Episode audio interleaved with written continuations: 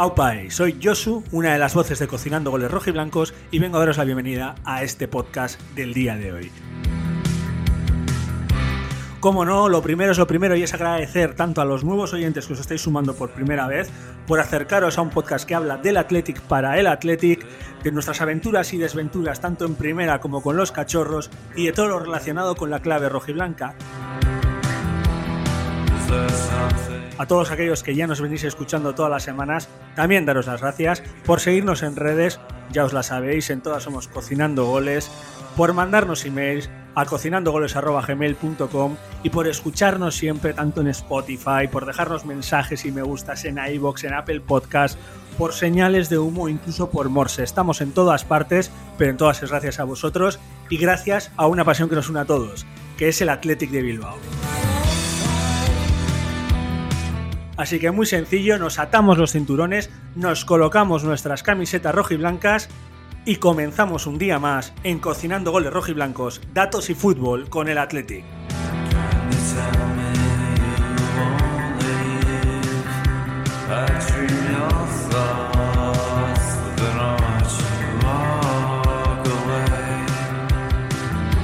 Aupai, se viene jornada intersemanal, pero antes de ello tenemos que hablar del asalto al Wanda, de lo que salió bien, de la defensa y los nombres propios, lo que no pudo salir, el remate, sin olvidar que los que salieron al campo, gente como Nico Williams y Joao Félix que cambiaron el juego.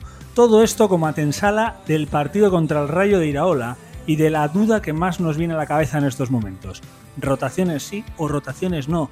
¿Y qué pasará con el nuevo superclásico, el Valencia de Bordalás contra el Athletic Club de Marcelino. Para hablar de todo ello y mucho más, traemos a la alineación titular, sin rotaciones ni cambios tácticos. Nosotros somos de plana y no existen más planes. Hoy con nosotros tenemos a Algari, siempre de visita desde Gasteiz City, la tierra de lo verde, de donde el Alavés pierde contra los Asuna, de todo ese tipo de cosas. ¿Qué tal estamos, Gary? Hola, Josu, ¿qué tal? Muy bien, muy bien. ¿Te la has pasado bien este fin de semana? ¿Has disfrutado?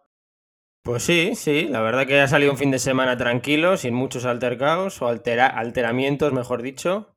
Sí, los alteramientos y altercados están siendo en Canarias, con un, con un volcán, pero eso es otro tipo de cosas bastante calientes, ¿no?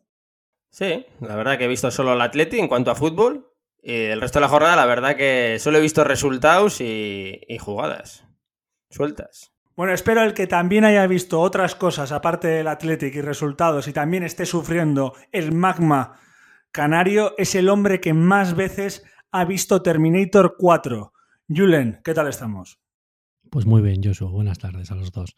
Y Terminator 4, 4 no, pero Terminator 2 sí que la he visto unas cuantas veces. Peliculón, todo hay que decirlo. ¿Te sabes el final de memoria? Mm, me sé casi la peli entera de memoria. Hace tiempo que no la veo, pero sí, esa la he visto un montón de veces. De, en plan, de cuando era crío, la tenía hasta comprada original en cinta. Yo era de esos que comprábamos VHS, así que sí. o sea, tú eres como el Athletic de Marcelino, te sabes el guion de memoria. Pues sí, pero cuando tienes un guion perfecto sin fisuras, no, no necesitas más. Tanto el Athletic de Marcelino como este programa, los tres mejores aquí, hablando. O sea, que podemos titular al partido ayer Terminator 2, ¿o qué? Hombre, tampoco, tampoco es eso. Pero no, lo podemos titular como gran partido, gran partido.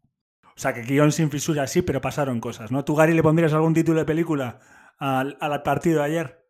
De película no, yo le pondría un título y sigo en mi línea. Somos un equipo de centrales, un equipo defensivo, un equipo que me gusta. Yo me río porque me encantó el concepto de equipo de centrales, porque cada vez que veo al Gary, y seguramente muchos de los oyentes también, pensamos en Clemente y esa leyenda urbana, o no sé si fue ya real, que ha pasado mucho tiempo, de que jugaba con 80.000 centrales. Pero bueno, si funciona, funciona, ¿no, Gary? Sí, bueno, jugamos con 80.000 centrales, pero creo que hay jugadores que se están reconvirtiendo a centrales y lo hacen bastante bien. Vamos a dejarlo ahí. Y juegan en el medio campo. Exacto. bueno, hay muchos datos para desgranar y muchos melones para romper sobre eso que dice el Gary, sobre un partido de defensas. Yo el título de la película posiblemente sería defensa total, pero por parte de los dos equipos. Y hay mucho que desgranar, ¿no? Como por ejemplo que íbamos a Madrid, Gary, con ninguna victoria ante un líder desde 1995 en su cambio, en su campo, perdonar. Se preveía un partido complicado, ¿no? Y volvemos ampliando ese récord, ¿no? ese... no lo podemos evitar. Claro, tuvimos muchas oportunidades, pero bueno, un punto, un punto que a mí me, sabió, me, supo a gloria, no sé a vosotros. Sí, hombre, por supuesto, a mí también. Puntuar en el Wanda ahora mismo es, lo más difícil que hay en, la primera división. Así que sí, tenemos que estar contentos. Está claro que es una pena porque creo que perfectamente podríamos haber ganado, a pesar de haber tenido pocas oportunidades, pero un punto viene muy bien. Y además, quinto partido invictos todavía, así que perfecto. Sí, bueno, al final todos sabemos que, era ese puntito que sin querer todo el mundo firmábamos dentro de nuestros corazones, aunque todos digamos de antemano que queremos ganar y que vamos a ganar 3-0, estaba firmado, así que estamos todos contentos. Yo lo que os quiero preguntar, y me vale cualquiera de los dos, es si preveíais, cuando visteis la alineación titular del, Atlético de Madrid, ese Grisman Correa adelante, como un poquito la antítesis de los defensas centrales del Atlético, ¿no? Dos corpulentos contra dos delanteros móviles.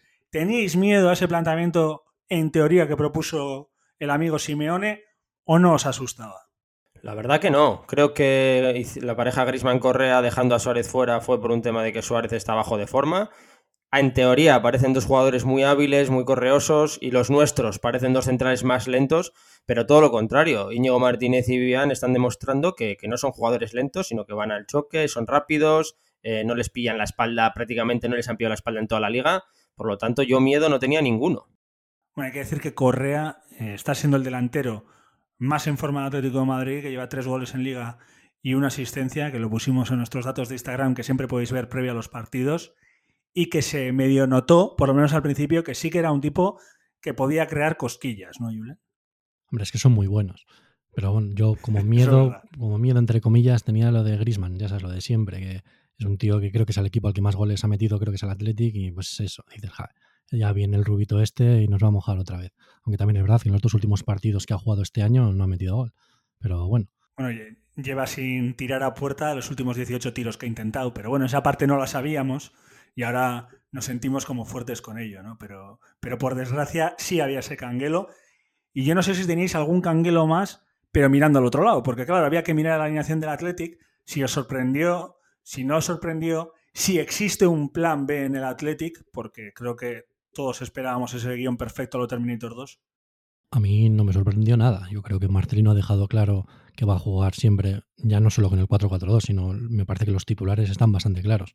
Lo único que juega Raúl García, porque ahora Ollán está lesionado, y pasa lo mismo en, los laterales. Pero vamos, yo estaba seguro de que el 11 inicial iba a ser el que sacó. Sí, además él mismo lo dijo en la rueda de prensa que iba a morir con sus ideas, ¿no? Que él iba a ir al, al perdón, iba a decir el Calderón, a Wanda, a jugar como juega el Athletic y a base de repetir ese estilo de juego también se consigue esa dureza, ¿no? Y como dijo el propio Álvaro, el equipo que mejor tono físico está ahora mismo de la liga. Pero claro, aquí hay que empezar a hablar del partido. Yo creo que Gary me hable de qué sintió en esos primeros minutos, qué le pareció ese famoso duelo táctico de todos los tuiteros hablaban y cómo lo vio, en un pequeño resumencito antes de entrar a hablar de los puntos claves. Antes de entrar en el partido, me parece que el, planteamiento de Marcelino o el planteamiento que habitualmente plantea Marcelino y el de Simeone son muy parecidos. Son dos entrenadores muy parecidos. Dos entrenadores que se basan en la defensa, en no recibir goles y en base a los jugadores que tienen, más calidad los del Atlético Madrid, evidentemente, pero intentan sacar las mejores armas con el material disponible en este caso.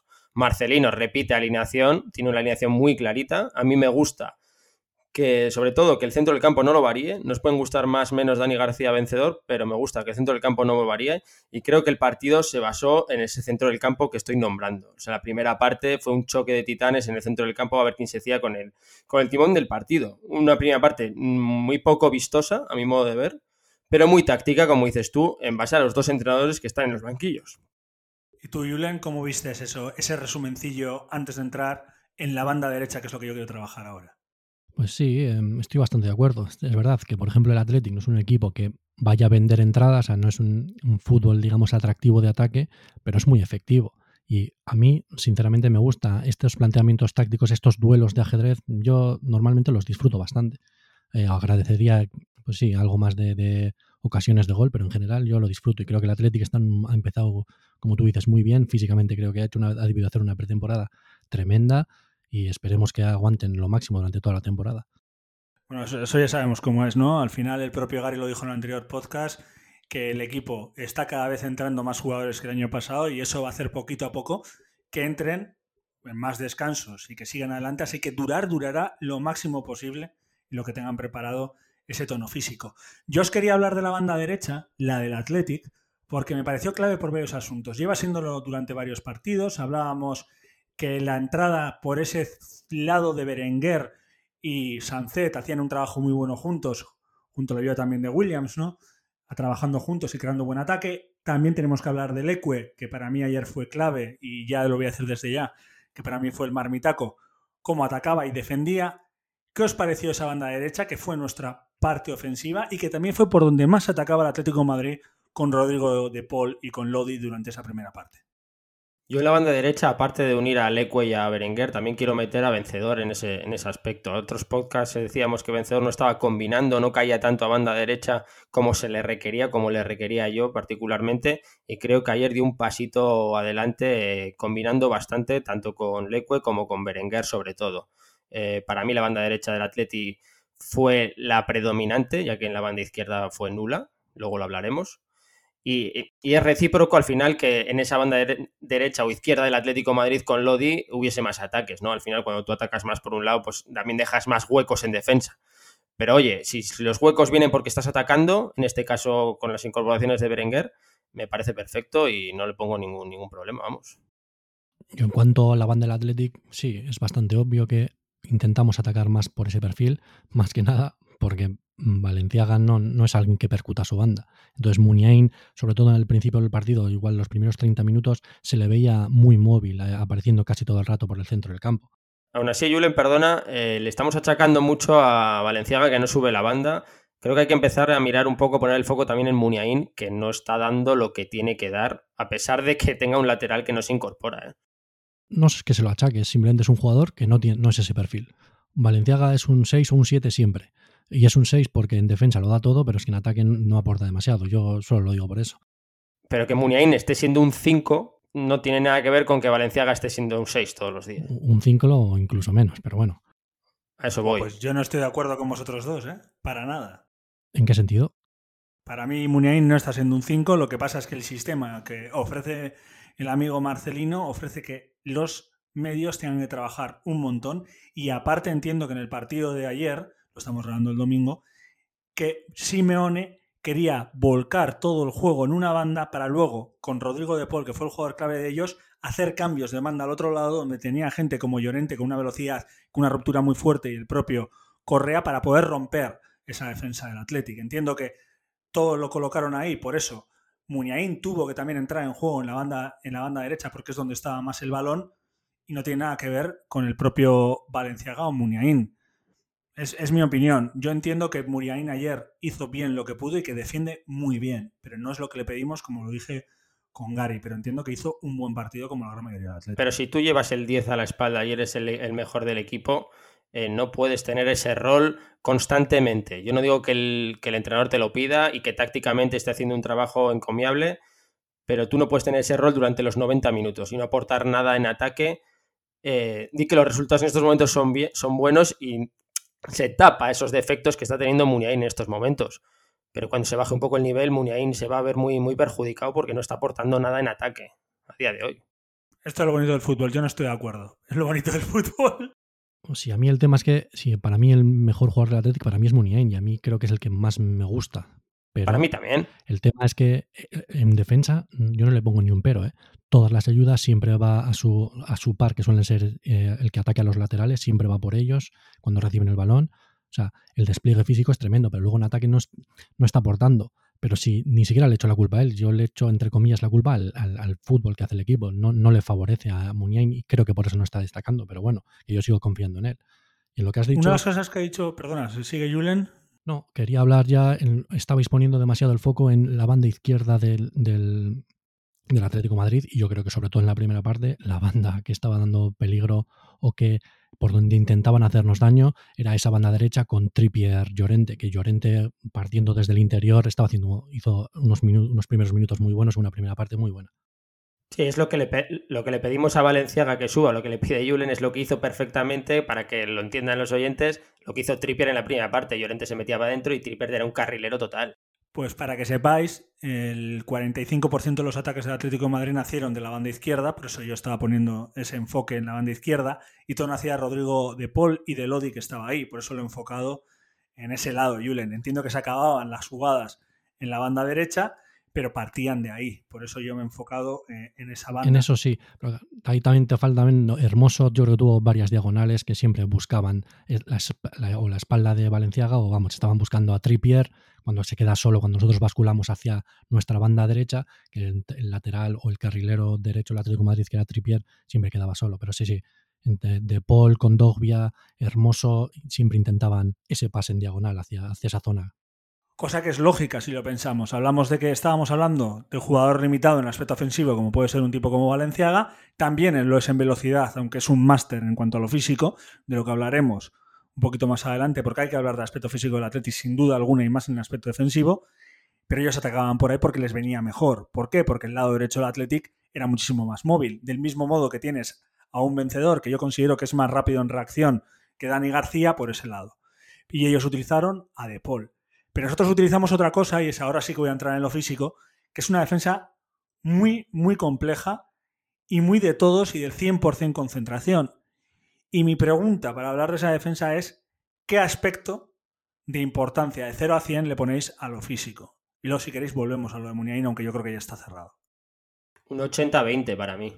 80-20 porque los jugadores, quitando a Vivian, son los mismos. Entonces, para mí, o sea, tú consideras, y yo estoy de acuerdo contigo, ¿eh? que para que tener ese grado de concentración es necesario tener un buen estado físico. Por supuesto, por supuesto.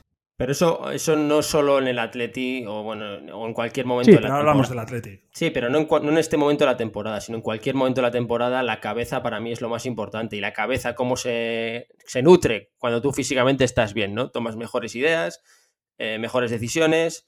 Eh, y evidentemente, pues el partido te sale mucho, mucho más completo cuando tienes un físico potente los que hemos hecho deporte o los que, ya no digo fútbol, cualquier otro deporte, tú estás muchísimo más cómodo cuando tienes un físico que sabes manejarlo. Sí, como decía Diana Taurasi, tú disfrutas jugando cuando el partido va un segundo más despacio y eso es cuando estás a tope. Y eso eso que son equipos de primer nivel, pero ese puntito de más que pueden tener esos equipos respecto a otros, pues se nota mucho en, este, en el fútbol de élite, vamos. ¿Y vosotros en qué notasteis ese puntito de más en el Atleti en la primera parte? ¿En la presión? ¿Qué os pareció que denotara que Atleti tiene un físico espectacular ahora mismo? Pues yo, por mi parte, te diría que mm, realmente no estamos cometiendo ningún tipo de error. Y solo hay que ver el partido. hemos anulado a uno de los que 5 o 10 mejores equipos de Europa. O sea, que por mucho que esté diciendo que esa banda derecha con, eh, y Llorente nos estaba dando problemas, pero eran problemas que sabíamos despejar fácil, o sea, salíamos a anular. Quizá Llorente conseguía espacios, corría y siempre llegaba a bandas más o menos eh, con relativa facilidad, pero siempre tenía encima ahí a, tanto a Vivian como a Íñigo Martín, sobre todo. Así que, por mucho que atacasen bien, el Athletic no, no, pierde en ningún momento el, estado de forma, la concentración. Al que no podemos anular del todo fue a Rodrigo de Paul, porque menudo espectáculo de partido, nueve duelos ganados, dos intercepciones, tres de tres en regates. El argentino no juega mal, ¿no? Para mí es el fichaje estrella de la liga. O sea, no ha habido otro digamos, la estrella durante esta temporada de fichajes ha sido Rodrigo de Paul. Yo diría que es Grisman, pero entiendo lo que quieres decir. Sí, mira, Grisman ni lo tenía en cuenta, es verdad, puede ser, pero ni lo tenía en cuenta porque ya lo tenía en la liga. Eh, Rodrigo de Paul no me recuerda a ese jugador que jugó en el Valencia, sino que ha venido como mucho, un jugador mucho más completo, mucho más hecho y por el que el Atlético de Madrid ha pagado dinero y se le está, digamos, eh, respondiendo a las expectativas que tenía la gente colchonera en él en estos momentos el, éxito eh, por nuestra parte para con Rodrigo, de Paul no es pararle, porque a ese tipo de jugadores es que no le vas a parar. El tema es que en, vez de que, consiga hacer 20 jugadas importantes, pues reducírselas a 10, por ejemplo. Y eso es lo que el Atlético hizo bien. Es que no le vas a parar, ese tío es muy bueno. Cuando se daba, cuando se daba la vuelta, los mejores pases hacia esa diagonal que te digo siempre eran suyos. ¿Y no consideráis que en esa primera parte el Atlético de Madrid atacaba muy estático? Como que estaba todo demasiado en ese medio del campo y esperaba más a ese momento de ruptura del otro lado que a generar juego. Yo sinceramente sí creo que el Atlético Madrid lleva jugando de esta forma los últimos dos años mínimo. O sea, no es un equipo que sea vistoso, no es un equipo que sea ágil en la transición de balón, no es un equipo que le guste correr tampoco, es un equipo rocoso que aprovecha las ocasiones que tiene y así se lleva las ligas. Pero estático, como tú dices, mm, yo le vi desarrollando el juego que desarrolla normalmente. Puede que sea estático a nivel de análisis, pero para mí es el que realiza siempre. El tema es que no juega por dentro, pero es que tú ten en cuenta que, mira, la, la disposición defensiva del Athletic, es que no, el Athletic te impide que juegues por dentro. O sea, al Athletic solo va a poder jugar por dentro el mejor Barça y eso ya no va a existir nunca más. Por eso es así. Me alegro. De ahí que nuestros centrocampistas sean centrales también. La teoría de Gary y los centrales, ¿no? Y bueno, yo no sé si pensáis que los dos, eh, los dos entrenadores son dos entrenadores que plantean, a ver, siempre se plantean los partidos a 90 minutos, pero os voy a dar un dato que parece súper interesante, que lo volvió a dar a Durizpedia y, que refuerza ese planteo de los 90 minutos, ¿no? El Athletic solo ha recibido dos goles en los, en los primeros tiempos de los últimos 18 partidos. Y me que el Atlético de Madrid está en la misma línea, aunque no, no he buscado el dato. Es por eso, es porque juegan a, eh, no juegan ese fútbol fluido y buscan más el error de la segunda parte o es porque tienen un físico privilegiado esa primera parte y ya en la segunda, cuando empieza a fallar, es cuando recibes los goles. O sea, es más de fútbol moderno. ¿Cómo lo veis? ¿Qué os dice ese dato a vosotros? Eso sí que te demuestra que los, los errores normalmente, o sea, un gol, para que llegue un gol normalmente llega a raíz de un error del, del equipo rival. Y no me refiero a que hagas un mal pase, sino a que pues, no llegues a, a una presión o lo que sea. Y claro, eso suele ocurrir cuando el partido ya está muy avanzado. En las primeras partes normalmente todos los jugadores están al máximo del nivel y no cometen esos errores. Sí, pero para, para mí la diferencia entre el Atlético y el Atlético de Madrid es que Marcelino plantea esa situación de no recibir goles porque lo necesita, o sea, por conscientemente, eh, digamos, conscientemente de los errores que ha cometido otros años, y en cambio el Atlético Madrid lo hace de forma adrede, digamos, o sea, él provoca los errores teniendo más alternativas, por lo tanto, para mí es peor lo que hace Simeone, ya que tiene muchas más alternativas y prefiere jugar de esta forma. O sea, tú lo que estás diciendo es que un club con jugadores de una supuesta calidad mayor que el Athletic, que juegue de una forma conservadora, se puede decir, da pena, ¿no? Sí, pero les ha ido bien, les ha ido bien, sí, sí, por lo tanto no, es achacable. A mí ese fútbol me gusta también, ¿eh? no, no, no os digo que dé pena porque a mí me gusta ese fútbol táctico, la verdad que me gusta, pero quiero decir que el Atleti lo hace por necesidad y el Atlético Madrid lo hace porque quiere. Bueno, recordar para, los que, para aquellos que no escucharon el programa anterior, Gary y yo más o menos dejamos entrever nuestras filosofías futbolísticas en este sentido los dos en el anterior programa, donde si hacemos un símil con el fútbol argentino, yo soy más bilardista y Gary es más menotista porque también entiende que hay que jugar bien y bonito para ganar, que no solo vale, aunque también obviamente es necesario porque hay que ganar, jugar a lo vasto como podría hacer un bilardista de sumo como es el amigo Simeone, ¿no? Sí, pero, pero el fútbol de Bielsa a ti te gustaba, ¿verdad, Josu? Fútbol de Bielsa yo no lo pude vivir mucho, Gary. Eh, estaba fuera y no pude ver muchos partidos. Por cierto, segunda temporada en el Leeds y cero puntos creo que va, ¿eh? Tercera, o tres, tercera. vamos. O, tercera o ter temporada lleva ya. No, tercera, vamos, no, que miento, empiezan... Cuarta temporada en el Leeds. Bueno, en, prim en, primera, tercera, ¿no? Segunda. Quiero decir, o segunda. Bueno, pues los equipos de Bielsa, como, como siempre, empiezan a caer cuando, cuando les presionas mucho al final. Sí, la, la, presión, la presión es importante para el Athletic porque lo hace muy bien en las primeras partes y en las segundas partes estamos viendo últimamente empieza a caer 10-15 minutos y ahí es cuando suena la corneta Julen de Marcelino y hace los cambios, ¿no? Se está convirtiendo ya en un patrón ese cambio de para mantener esa intensidad, para reducir esos goles en la segunda parte, o es simplemente que son necesarias, hay que hacerlo y necesitamos pulmón y no tiene ninguna estrategia detrás yo te voy a decir que en este partido yo no había notado tanto ese, bajón físico como lo he notado en otros partidos, ¿eh? pero obviamente sabía que los, eh, los, cambios iban a llegar. Que me parecen bien, ¿eh? por otra forma. Ya sea porque, aunque tú no lo veas, el jugador que ya casi te está viendo el cambio eh, y para poder prevenir posibles mm, lesiones, pero sí, sobre todo porque nosotros si bajamos ese nivel físico, bajamos muchísimo. O sea, no somos ya un equipo tan peligroso. Así que creo que va a ser algo muy habitual y me parece muy bien. Me gusta cómo está moviendo el banquillo eh, Marcelino. Sí, pero, pero hay una diferencia clara. El equipo de Marcelino en este partido no se le ha caído. ¿eh? O sea, hay que dejarlo claro. En el partido anterior hizo los cambios en el 65, creo, y cambió todo el centro del campo. Esta vez no ha cambiado el centro del campo en el 65, ¿eh? ha cambiado la delantera. En, en el 80 y tantos es cuando, cuando cambia el centro del campo y para perder tiempo. Quiero decir, hay, ¿Y tú hay por qué un. crees que hizo en este, en este, caso el cambio de la, delantera, de la delantera perdón, en medio del medio campo? ¿Qué crees que vio Marcelino? En el Esto anterior ya es ciencia ficción, claro. No, no, no, es muy, muy claro. En el anterior partido estás jugando en San Mamés, el equipo no genera, necesitas eh, hacer una serie de cambios que te dé la posibilidad de generar ocasiones y cambias el centro del campo y dejas la delantera. En el Wanda Metropolitano tu misión es sacar un punto mínimo. Si cazas alguna, perfecto, pero si está funcionando y vas con el 0-0, a Marcelino no le importaba nada. Pues voy a refrescar la delantera a ver si me cazan alguna. ¿Qué es lo que pasó realmente? Pasa que no pudimos aprovechar. El planteamiento de Marcelino fue perfecto. ¿Y no creéis que es porque Marcelino empezó a ver que había espacios por parte de los dos lados, que ya había espacio para correr y quiso meter gente para correr en la delantera? Por eso entraron por Raúl pues gente como Nico o el propio Villalibre, que vio espacios ya, que por eso son los delanteros. Sí, pero a lo que nos referíamos, tú tienes los cinco cambios y podías haber hecho los, los cambios en el centro del campo como ha hecho en las cuatro jornadas anteriores. Yo creo que físicamente no se le exigió tanto al Atleti en este partido. Por eso el centro del campo aguantó. Tanto, me refiero a Dani García y Vencedor. Aguantaron perfectamente. Por lo que tú dices que cambia la delantera, pues puede ser que encontrase sus huecos o buscase los huecos y intentase cogerles al, en velocidad. Di que quitas al, jugador más rápido que tienes, que era Williams. ¿eh? Lo de Raúl García es entendible siempre, pero quitas a Williams también.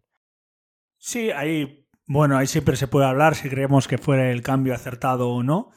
Eh, Willy tuvo una oportunidad, pues por desgracia no entró ni en los tres palos. Hay que meterlas esas, ¿eh? Sí, pero creo que podemos hablar de algo muy claro con nuestros delanteros. Y es que yo vi el partido del Rayo, que luego hablaremos de ello, y Falcao tuvo una en 15 minutos y la metió y está sin piernas. Es lo que tiene tener delanteros centros que meten goles y los nuestros pues no lo son, ¿no? Es algo que ya creo que tenemos asumido, no sé. Sí, pero refiriéndome a la jugada de Williams, es perfecta, se elabora el hueco, recupera el balón, eh, eh, se va en velocidad de todos, tira la diagonal perfecta para que no le corten o que le hagan una falta y sea expulsión. Y se queda delante del portero y yo creo que un delantero potente eh, le mete un recorte a la izquierda y se queda con la portería vacía. Williams intenta buscar una rosca que bueno, que con la envergadura de Oblak me parecía imposible de hacerla. De hecho, sale a un metro y medio del, pas, del palo. Bueno, son cosas de Williams, ¿no? Es, capaz de lo mejor generarse la ocasión y de lo peor no meter la, la, oportunidad. ¿Hace cuánto que no vemos un recorte en un delantero a un portero? En un mano a mano. Pues no sé decírtelo, ¿eh? Serán bastantes porque si no me hubiese venido a la cabeza, la verdad. En general, los recortes creo que cada vez se ven menos, ¿eh? De eso vamos a hablar ahora con, Nico, con el tema regates, no recortes. Pero es increíble, yo me estoy dando cuenta que yo cuando veo, me pongo ocioso y me pongo a ver vídeos de Roberto Ballo, eh, soy un fanático de Roberto Ballo, casi todos los goles de Roberto Ballo eran con recorte, cuando tenía delante el portero. Casi todos. Romario, igual. Maradona igual. Ronaldo. Yo, yo os voy a ser sinceros. Yo los únicos que medio recuerdo que lo han hecho en los últimos tiempos son Messi y Cristiano. Bueno, Williams ya, ya tuvo uno contra el Sevilla, me parece, ¿no? Pero no es habitual. Creo que estamos eh, le hemos pedido un recurso a, Willy que no es habitual ya en los delanteros. El propio Haaland directamente te lanza un balón de fuego y te destroza a los Lenders y no necesita regatear, pero no es habitual.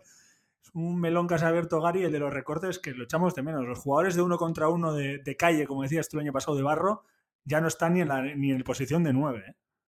Puede ser, pero para mí el recorte ya no es un jugador de barro, es un, es un detalle de calidad al final. Y creo que la media de la liga, en este caso, fijándome en la liga, porque no he visto partidos de fuera, eh, pues los delanteros son peores que otros años. Fíjate, acabas de nombrar a superclases, ¿no? Que hacían esas cosas. Tendríamos que buscar más y buscar jugadores más normalitos que, que, hiciesen estas cosas. Entonces yo creo que... Yo te puedo dar uno, Ernesto Valverde. Puede ser, sí. Pero creo que es algo relacionado con la, más con la calidad que con, que con el tipo de jugadores que, tenemos ahora. Sí, que bueno, eh, algunos creen que, que Villalibre es un jugador de otra época y tampoco pudo demostrar esa calidad, ¿no? Hombre, basándonos ya en el error, ya hemos hablado del error de Williams y si hablamos del error de, de Villalibre. Sí, le ha soltado por eso, Gary. Para, para, para, mí es peor, es aún peor. Después de la jugada trenzada que hacen Nico Williams Berenguer, eh, en el minuto 90, tú sabes cómo sabe esos goles en el Wanda Metropolitano, yo creo que sigue soñando con esa ocasión Villalibre. Bueno, es un jugador que en este caso tuvo otra vez sus 20 minutitos, sus 30 minutos, ¿no? Estamos diciendo que está entrando en la dinámica del, equipo. Le faltan los goles. Lo que tenía el año pasado, que cada vez que salía parecía que metía gol y queríamos hacerlo titular indiscutible y todo esto, bueno, no vamos a, recordar lo del año pasado, pues este año eh, le falta el gol. Ya sabemos que las delanteros son de rachas y en este caso Villalibre no la tiene, al igual que ningún jugador del Atleti. Bueno, pues es lo que hay. Bueno, que Julen confía en Berenguer, ¿a que sí, Julen? Sí, sí, yo todavía creo que va a ser el mejor jugador del año. Yo todavía no me bajo del barco y estoy contento con su trabajo, ya te digo, me parece muy peleón y me gusta. Y por cierto, eh, me gustó, porque no sé si, lo hemos visto mucho desde que está Berenguer en el Athletic, que como habéis dicho, los cambios fueron, se marcharon eh, Williams y, Raúl García, y entonces entró Nico, el que fue en la banda, y Villalibre delantero, y el que se puso de segundo delantero, digamos, fue este Berenguer. pues otra, creo que alguna vez hemos comentado que nos gustaría verle ahí de vez en cuando y eso. Y lo de Villalibre, pues qué decir, pues que nuestros dos delanteros tuvieron su oportunidad y nuestros dos delanteros vimos o que digamos que en, finalizando jugadas pues no son demasiado, no, son lo mejor que tienen. A Williams se le olvidó la rosca en Bilbao y Villalibre pues yo está bien lo que hizo, pero yo no sé cuántas fuerzas has metido, cuánto necesitas para picar ese balón. O sea, si no, puedes, no puedes decir que está bien lo que hizo, Julen. No puedes decir que está bien lo que hizo. La idea, la idea de picarla estaba perfecta, pero joder, Supongo que lo habrás hecho alguna vez en tu vida, picarlo. ¿Qué has hecho? ¿Qué le has dado con toda tu fuerza? No sé. Bueno, al final el escenario, todo, hay muchas cosas que, que superan el control de uno y, en esos tipos de momentos es donde se demuestra quiénes son los que están mucho más en élite que otros, ¿no?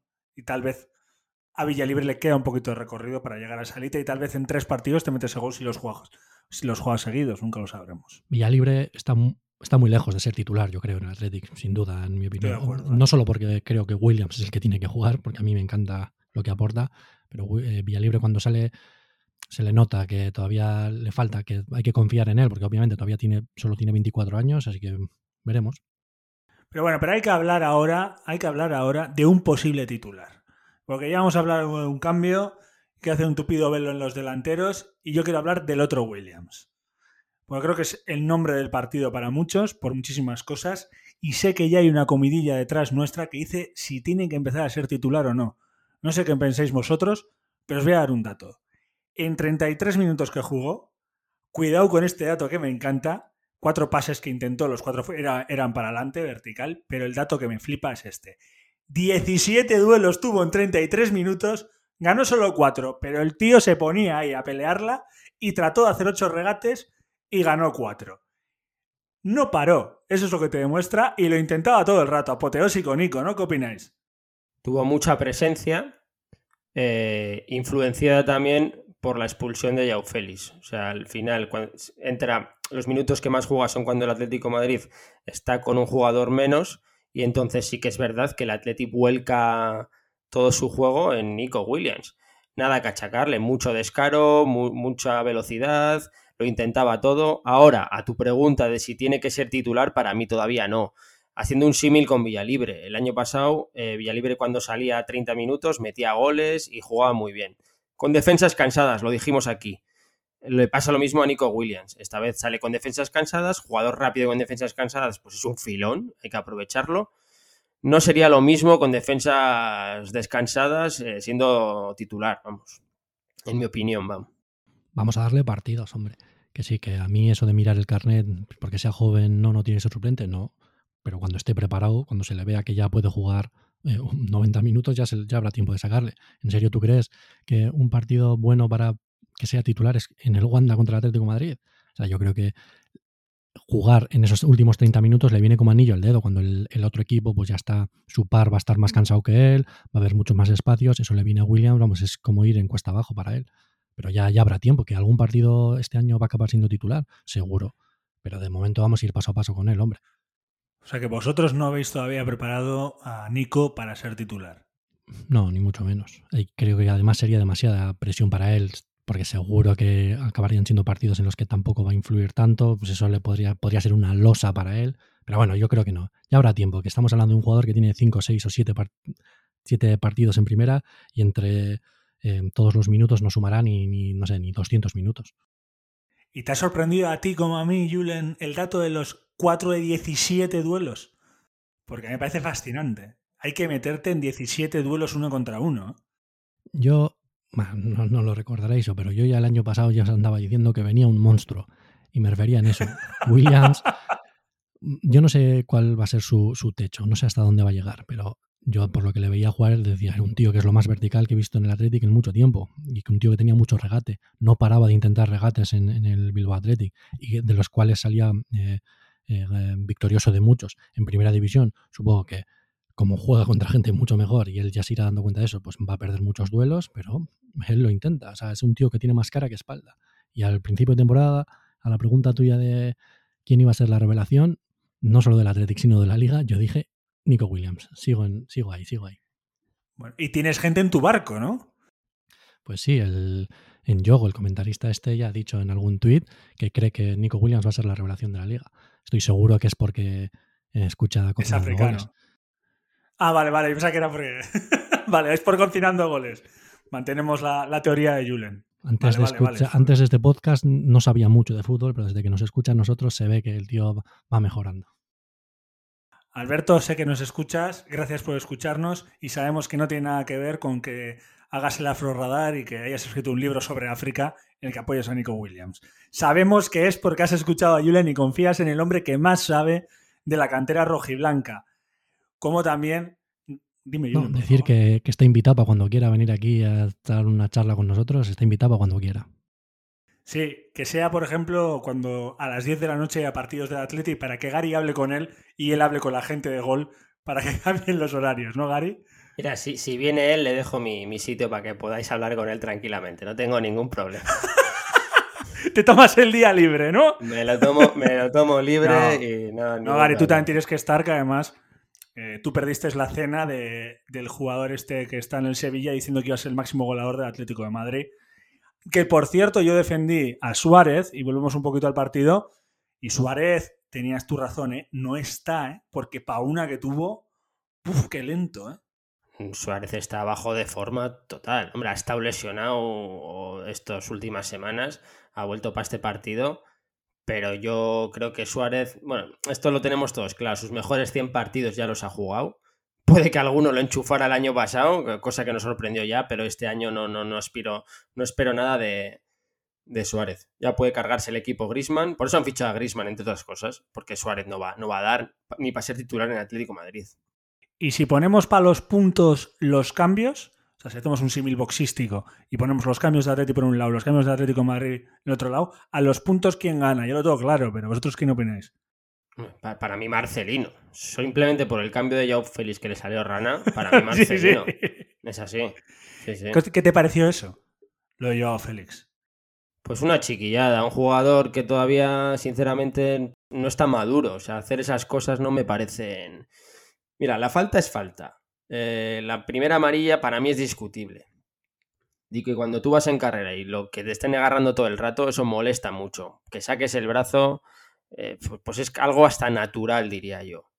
Gil Manzano, todos sabemos cómo es, un jugador, un, árbitro con el que no se puede hablar. Conociendo todas esas bases, ¿cómo le puedes decir que está loco a su cara? Es que en cuanto le dices eso, no es que ya no es roja, es roja directa, no es otra amarilla. no sé, es un jugador que para mí está defraudando, tiene muchísima calidad, pero no es, no es un jugador maduro todavía, después, a pesar de la experiencia que tiene ya en primera división, internacional y todo. A mí me hubiese gustado estar en el vestuario del Atlético de Madrid cuando terminó el partido, cuando ya llegaron todos los jugadores al vestuario, a Jiménez, lo que le debió decir a Joao Félix. Estoy seguro que ese es el típico perfil de jugador que le enganchó del pecho y de, pero ¿qué haces? pero tú, tú ya le enganchó a Nico y casi le dejas sin pecho. O sea Por cierto, por cierto, muy bien Nico Williams. Eh, cuando va a Jiménez yéndose de esa, de esa disputa, porque estaban buscando los jugadores del Atlético Madrid una expulsión clarísimamente. Muy bien, Nico Williams. ¿Ves? Eso es lo que es un jugador que tiene pinta de madurar, no como Yao Félix. Y no, a mí personalmente, lo voy a decir, y otra vez entra mi vena bilardista, me gustó que el Atlético Madrid hiciera eso. Si fuera hincha del Atlético Madrid, ¿eh? Obviamente para Atlético no. Creo que leyeron el partido y sabían que tenían que frenar el partido como fuera porque se les estaba yendo el partido después de la expulsión. Y ahí arrancaron a hacer esas cosas. Lo que hizo Jiménez yendo a bucharar a Nico Williams, porque era el jugador que más daño les estaba haciendo. Me parece que tiene pozos de otra vez ser campeón. Un equipo que sabe virar así, ¿no?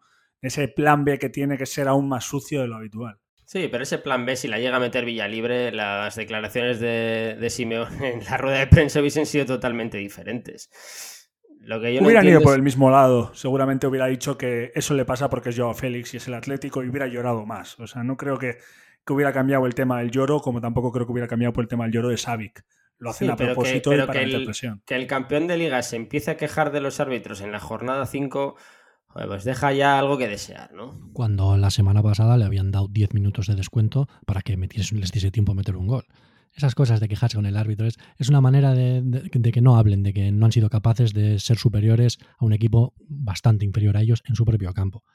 A una roca, Julen, no a un equipo, Sí. a una roca. Yo ahí no estoy de acuerdo contigo, Julen, ¿eh? porque se ha vuelto a repetir en varios partidos el tema de alargar. El propio Getafe Rayo fueron nueve minutos también, siete minutos, perdonar. Eh, creo que es una cosa que está queriendo hacer la liga para, para frenar los cortes. ¿eh?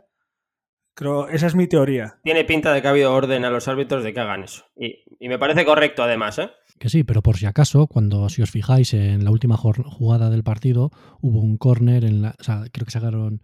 O le habíamos sacado un córner y ellos tuvieron un contragolpe. Y, y cuando ellos sacaron. Saca, a Black de puerta. eso o saca es. de puerta algo rápido y digamos que te iban a tener una jugada mm, en ventaja, entre comillas, pero el árbitro, como ya se habían pasado los siete minutos que creo que puso, los seis minutos, eh, terminó con el partido y se quejaron de eso. Pero claro, en cambio no se quejaron, que eso lo dice muy bien Marcelino, el año pasado cuando estábamos aquí contra el Atlético de Madrid, eh, se había cumplido el minuto 46 de, de la primera parte y ellos nos metieron un gol. Claro, ahí no se quejan, en, ese, en, esa ocasión no se quejaron de que había dejado el árbitro, de que el árbitro no lo había parado. Claro. ¿Y no te parece lícito? O sea, a mí me parece lícito que hagan esas cosas. Me parece que es aprovechar el poder que tienen y que me parece que está bien hecho. que son cosas del fútbol. A mí quéjate, ahí te, te quejas al árbitro, pero luego tú te crees que tienes que estar eh, Savage diciendo que eso a un- a otro jugador no se no le hubiesen expulsado, eh, que no dejan jugar cuando habíamos sacado en ese contragolpe. Pues esas son cosas, te callas la boca, tío. No has sido capaz de ganar, pues ah, entrena más y el siguiente partido intenta ganar. Yo creo que un equipo grande tiene que hacer eso. Tiene que tener dos o tres jugadores bocazas que metan presión al árbitro para, para ganar ese lado también. Yo sí que creo que tienen que hacer. Es guarro, lo entiendo, no es algo que sea agradable porque estás en el otro lado, pero es algo que se tiene que hacer. O sea, Yo no, yo no estoy contigo en eso. O sea, eso es, es, es un es, aprovechar tu, es aprovechar una ventaja que tienes, Gary. Tienes que hacerlo. Sí, pero es un juego de equipo pequeño, a mi modo de ver. Pero un equipo pequeño no lo puede hacer. Mira, hasta el Barcelona de Guardiola lo hacían. Yo he, visto a los mejores jugadores del mundo, como era ese Barcelona, rodear a los árbitros de una forma, eh, bueno, muy bochornosa, por así decirlo.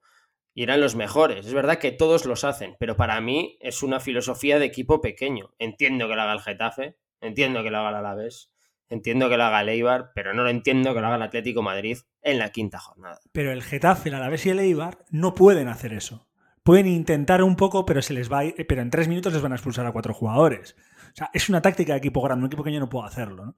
Yo entiendo que no gusta, porque la razón por la que tenemos nueve minutos más de partido es esa misma, esas paradas de partida, que son horribles, que ayer por suerte, teniendo un partido de 0-0, fue un partido bastante fluido en ese aspecto, creo que no, no hubo muchas pérdidas de tiempo, no sé qué opináis vosotros. Joder, el otro día eh, dijeron un dato, en la Liga Española se juegan 46 minutos de media. Correcto. Somos las ligas grandes la que menos se juega, Gary. La Liga Francesa creo que eran 56 minutos, o sea, 10 minutos más. Se juegan en la Liga Francesa, que es una liga en la que se dan patadas a, a más no poder.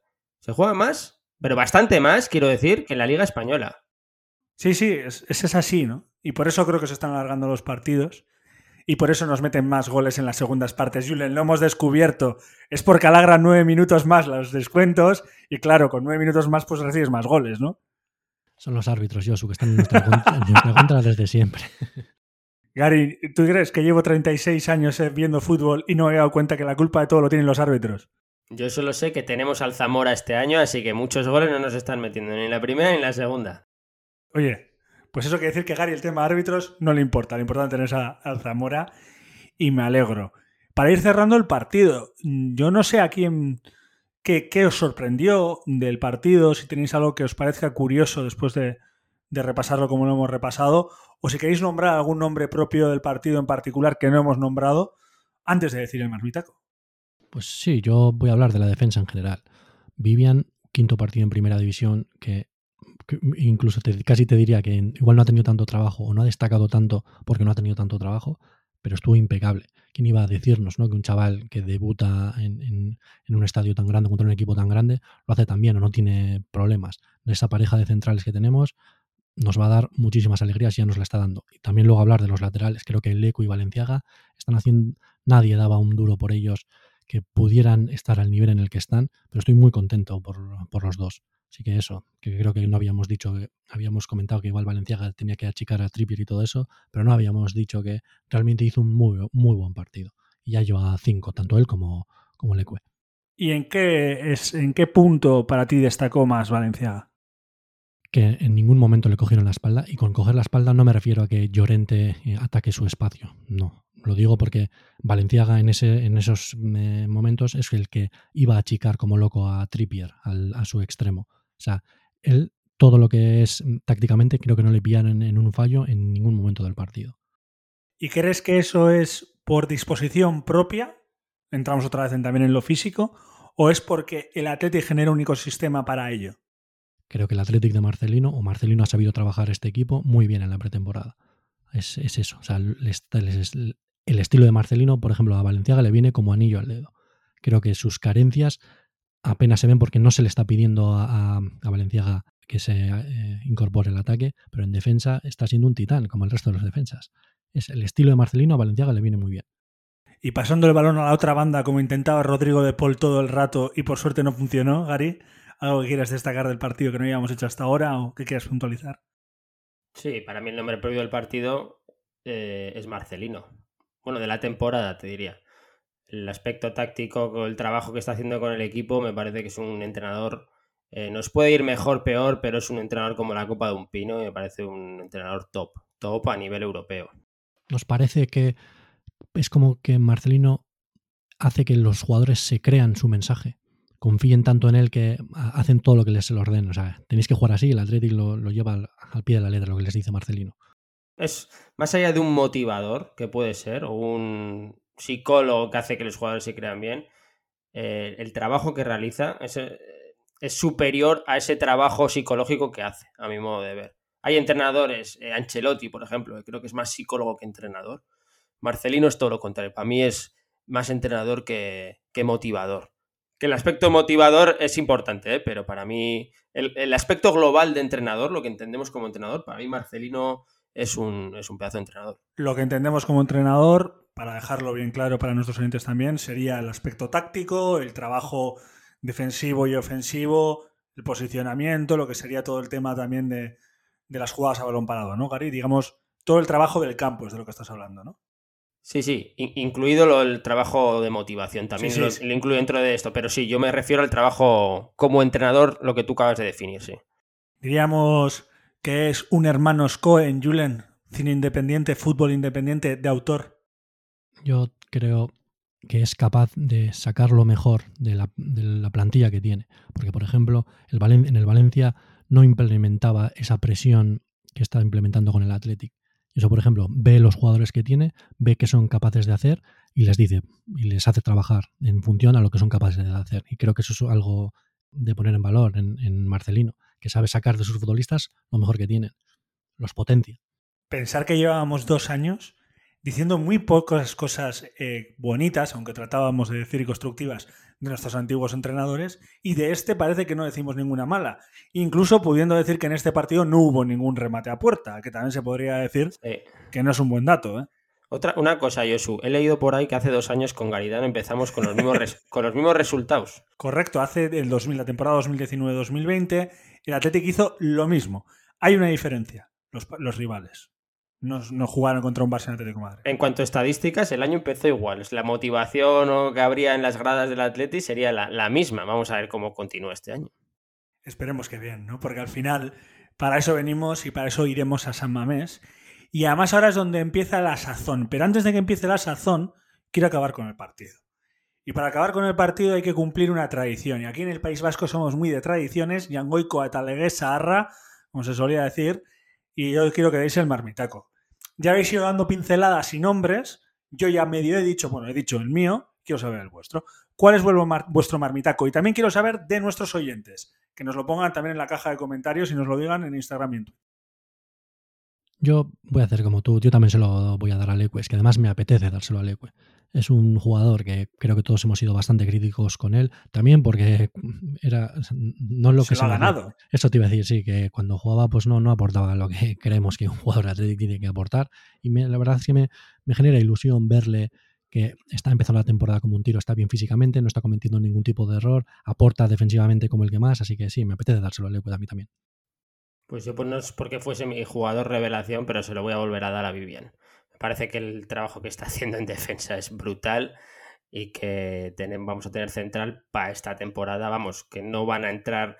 Les va a costar mucho sentar a, a Vivian. Y yo creo que con esta puntuación habría que sacar la clasificación ya. Yo a ver cómo vamos, quién va primero, segundo y tercero ya. Lo haremos a final de mes. ¿Qué te parece, Gary? Perfecto, perfecto. Te la tomo, te tomo la palabra y la, y la dejo guardada. Además lo tenemos grabado, así que va a ser perfecto. Yo tengo una pregunta para ti y voy a ser yo hoy el abogado del diablo. ¿Crees que veremos al mismo Vivian cuando le toque jugar con Geray o con Núñez? Porque va a haber partidos que le va a tocar jugar. Por ejemplo, podría ser el siguiente partido. Sí, siempre decimos que Íñigo Martínez hace mejores a sus compañeros o a los que tiene al lado.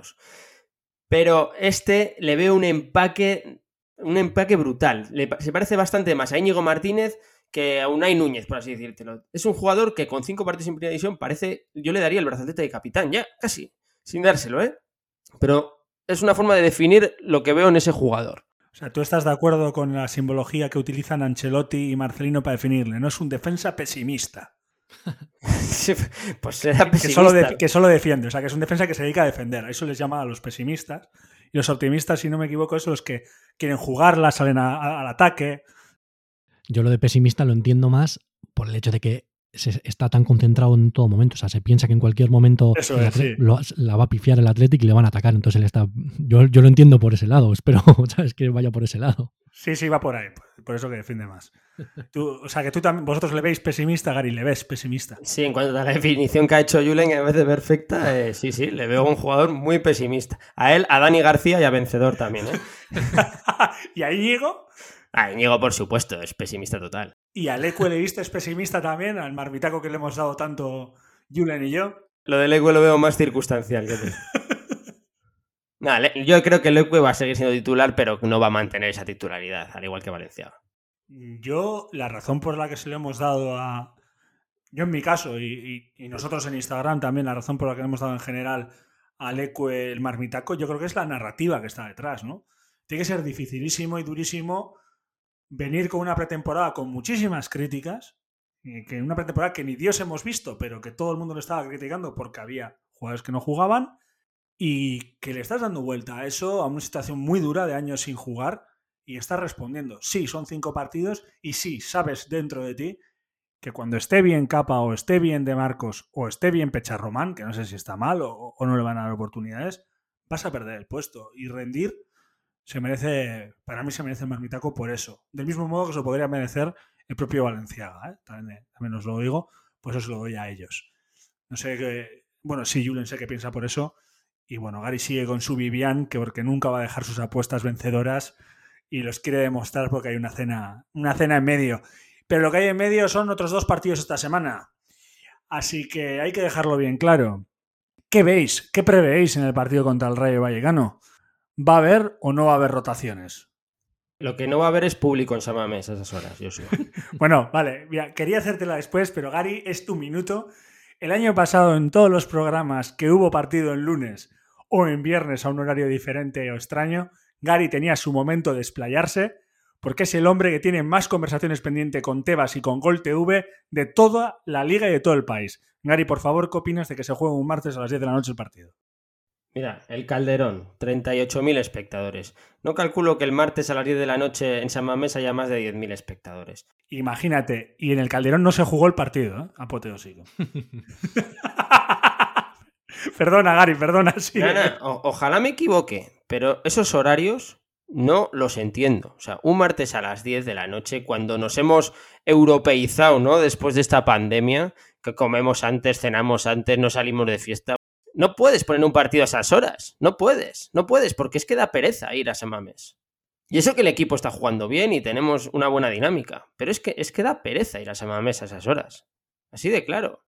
Y también da pereza meterte en el sorteo en internet, ¿no? Ir a internet a pedir el sorteo y todo, ¿no? A mí personalmente me Es- da eso por supuesto, pero eso es, lo, eso es lo que hay. Eso no puedo achacar nada y el Atleti en ese sentido lo está haciendo bien. Pero si la gente. Yo ya en las anteriores podcasts decía que todavía la sociedad eh, tenía miedo a lo que es la pandemia. Ya, ya creo que no. Ya creo que es el horario lo que está molestando a la gente y lo que está haciendo que no vayan a Semames. Así que claro. Veremos cuánta gente va. Venimos de tres semanas de horarios fenomenales, Gary. Sabadito, el, el sábado que viene contra el Valencia tenemos a las 4 y cuarto también.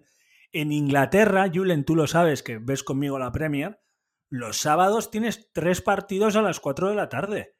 Que vuelvan otra vez los horarios conjuntos y que dejen un poquito la publicidad de lado y nos dejen a los hinchas que vamos al campo disfrutar, ¿no? Aunque no va a pasar. Pues sí, como debe ser. A mí que me pongas un viernes un sábado a la noche, mm, vale, o sea, es, es aceptable. Pero sí, entre semana, por favor, un martes, pues estamos locos. Es que eh, un martes a las 10 da pereza ver hasta la casa de papel. Esas horas no son, no sé, es horrible. Yo no sé que están jugando con nosotros y en- entre eso y que también nuestra masa social o nuestros socios tienen una edad bastante alta, pues normal que, que no vaya mucha gente. No sé, no sé cuánta gente se ha apuntado ni cuánta gente va a ir, no tengo ni idea. Bueno, los tres podemos hablar, ¿no? Cuando nos ha tocado partidos de entre semana a esas horas, yo me acuerdo llegar a casa a las 2 de la mañana, o sea, llegar a casa a las 12 y media, una, pero entre que te pones a ce- a cenar y te duermes, son, te dan las 2 de la mañana. No, no son horarios. Es lo que dijimos una vez, que eso es ya salir de fiesta, macho. Que no, que no. Pero el fútbol no está hecho para los aficionados y cada vez lo tenemos más claro. Pero por eso tenemos a Gary con nosotros, Julen, que cada vez que hay un partido a esos horarios se va a explayar, ya que le escucha a Alberto Yogo que le pase el número de teléfono y el podcast a Tebas para que Gary también le escuche, ¿no? Sí, te- se- se- soy el, pro- el problema principal de Tebas, anda que no tiene problemas. él. Eres el solucionador. Hoy no mía. vamos a hablar del CVC porque lo tenemos preparado para la ventana de selecciones, que hay mucho que tienes que hablar y que sé que has estado leyendo un montón, pero sé que eres nuestro hombre contra Tebas, así que confío en ti, Gary. Y antes de decir eso, Gary, ¿cuántas veces crees que vas a tener este discurso de aquí a final de temporada? Pues te, lo, te voy a decir, lo voy a tener cada vez que el Atleti se enfrente contra un equipo. números, números. con- quiero te, lo, números. te lo estoy diciendo, cada vez que el Atleti se enfrente contra un equipo que no esté jugando Europa. Porque nos van a poner ese horario, tal cual. Haz cálculos. Pues es- con el Valencia hemos conseguido que no, con el Alavés hemos conseguido, bueno, con el Alavés vamos a jugar a las 10 de la noche, pero va a ser un viernes, así que ya... Fenomenal. Vale. O sea que sabemos que el partido del 1 de, octubre vendrá precedido de un discurso de amor a Tebas por parte de Gary. Pero quiero volver otra vez al partido, ¿vale? Que, que es medio soltado el tema de las rotaciones y me parece interesante, después de este discurso divertido, que, que entremos otra vez en las rotaciones. ¿Creéis que las va a haber? ¿Creéis que puede ser el primer partido titular de nuestro amigo Nico Williams? ¿Creéis que puede entrar Núñez para dar descanso a Íñigo Martínez? ¿Que puede entrar Pecha Román? ¿Creéis que puede entrar Vi- Villalibre o que va a seguir con la misma teoría porque hay que ganar y el sábado se viene el superclásico?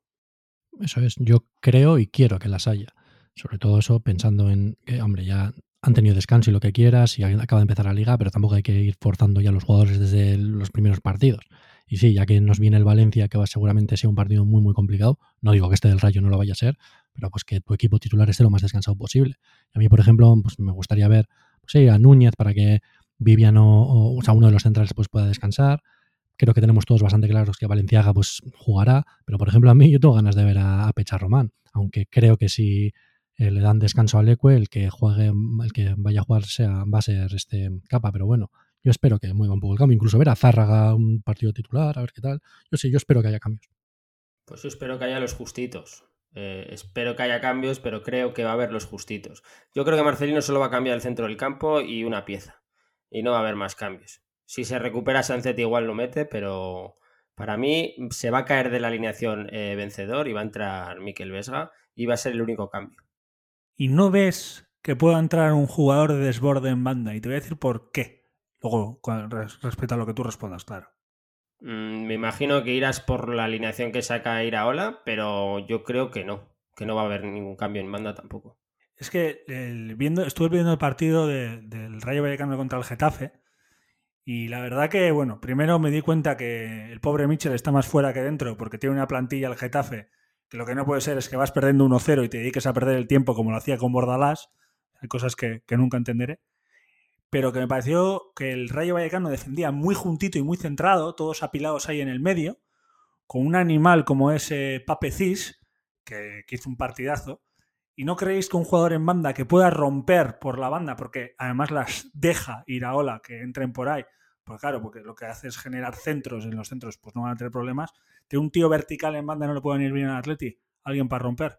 Porque el hombre de calidad del Atleti es Muniain y si tiene a toda la gente por dentro, por fuera no es donde más daño hace. A ver, ese perfil de jugador le viene bien a cualquier equipo, hombre. Nosotros no, no, no es que tengamos, solo, solo tenemos a Nico, de hecho. Tenemos a otro que está lesionado, que se llama Yuri, ¿no? Bueno, vale, me refería por alguien más encarador o así, pero a mí no me importaría que, o sea, he dicho que no creo que esté para ser titular, me refiero de, de siempre, pero que un partido, algún partido sea titular no me importaría, ¿eh? Yo ya te digo, yo sí quiero ver algo de, de meneo por el hecho, simplemente para que haya un poco más de descanso, que jugar tres partidos en, serían en siete días o en seis días, que están preparados para hacerlo, sí, pero bueno, creo que se puede evitar. Y luego que tenemos, hay un delantero centro en el rayo que le gusta, que es el Lukaku de Hacendado, que telita el tío, ¿eh? el choque que va a generar ahí, así que no va a ser, no va a ser un partido fácil, pero hay que ganarlo. Así que yo quiero una porra de ese partido y una frase corta después de lo que preveéis en el superclásico Bordalás Marcelino. A ver, yo, yo espero que gane el Atleti. Ya aposté la semana pasada por la media inglesa, puntuar en el Atlético contra Atlético Madrid y ganar contra el Rayo. Dije que me iba a ilusionar si sacábamos cuatro puntos de esos seis. Eh, por lo tanto, voy a decir un 2-0, ya que jugamos en San Mames. Yo iba a decir el mismo resultado, macho. Pero bueno, voy a ser todavía más optimista y le voy a poner un 3-0. Venga, hombre. Así. Además, qué mejor manera de, ir luego contra el Valencia, pues ya con eso, con habiendo hecho un muy buen partido, porque ganar 3-0 es hacer un muy buen partido. Como ellos vienen metiendo 7 goles en, en, nada y están metiendo goles a Pascoporro, yo creo que por desgracia voy a romper una, una media y yo voy a decir 2-1. Iba a decir 1-1, pero voy a decir 2-1. Llamarme cagueta, pero Cagueta, ¿eh? o tres puntos y a buchaca, lo firmo yo también, ¿eh, Josu. No, no, lo digo por el 1-1 que iba a decir. Pero sí, es, eh, la tenía la duda, ¿no? Y la frase antes de irnos de, del partido de Bordalás, porque yo entre vosotros y yo estoy excitado con ese partido, porque creo que puede ser un partidazo o puede ser el peor partido del año. O sea, es que es cara o cruz. Ahí lo que nos podemos encontrar el sábado va a ser espectacular. Va a ser el partido de los de perder pelo, te digo. De esos que vas a estar viéndolo y diciendo que mal me cae el Bordalás, que, que mal me cae el Carlos Soler. Era, estoy seguro. Tiende más a ser un partido malo, ¿eh? eh tiende más a ser un partido. Sí, te digo, tiende más a, ser, a, que nos fijemos más en los banquillos, porque la relación que tienen esos dos no es, no es, no es muy buena. Lo que dice Julen, que más me cae el Bordalás, por lo mismo que decíamos cuando venía Marcelino. Son dos entrenadores como la Copa Un Pino, lo vuelvo a decir, y va a ser una, una lucha de titanes, voy a decir. Y bueno, hay que verlo claramente en los dos últimos equipos que tuvieron los dos. El Valencia hasta que ha llegado Bordalás ha estado ahí en medio de la nada, en un mar, en un mar de dolor. Y lo mismo le está pasando al Getafe, que tiene una pinta terrible de que Michel se va, se va para casa, pero más rápido que, tarde. ¿eh? O sea que, que, son entrenadores, como dice Gary, como la Copa Umpino, y además que generan dentro del equipo como agujetas cuando se van, así que son de los buenos. Marcelino vendrá motivado por cómo salió del Valencia al final. Eh, bueno, eh, espero un partido más tostón, pero bonito tácticamente. Bueno, pues disfrutaremos de ese partido, hablaremos de él en el programa del lunes que viene. También hablaremos un poquito del partido y esperemos que victoria de Atlética al Rayo Vallecano y haremos una previa del siguiente partido contra la Alavés. Ha empezado la liga, pareja, ha empezado la liga y eso significa partido, partido, partido, partido, partido. Yo su, pensaba que se lo decías al Alavés, lo de ha empezado la liga, porque creo que todavía no se han dado cuenta. ¿eh? y el Getafe tampoco, ¿no? ya veo que el Gary está haciendo ya la psicológica en Vitoria. Que sepáis que media hora antes de grabar me ha llamado una señora desde Valencia a decirme, no eres mi marido. Y yo he dicho, no, señora, no lo soy. Y esto es verdad, ¿eh? O sea, le he contestado en euskera, en el móvil Valencia, o va y dice, no eres mi marido. No, señora. Así que ya nos están haciendo ellos la psicológica. Gary la hace en Vitoria. Y yo espero que el Athletic siga ganando y haciendo su fuerza psicológica más fuerte. Muchísimas gracias a los dos y a los que nos están escuchando por escucharnos y a vosotros por estar aquí. La alineación, pues de la típica y la buena del Atleti tradicional nuestra, por lo menos, aquí sigue y muchísimas gracias otra vez. Nada, un placer. Opa Atleti. Hasta otra, chicos. Agur, agur. Lo dicho, es un gustazo contar con vosotros para hablar del Athletic y para poder hablar de lo que más nos apasiona. Os esperamos la semana que viene, un día más y otras aventuras y desventuras de nuestro club favorito, de nuestra forma de vida. Para pasar esta semana yo os recomiendo la receta perfecta. Meterte en esas redes, buscarnos y hablarnos. Nos conocéis, somos en todas cocinando goles. Y como no, también os podéis escribir, os escuchamos y os leemos.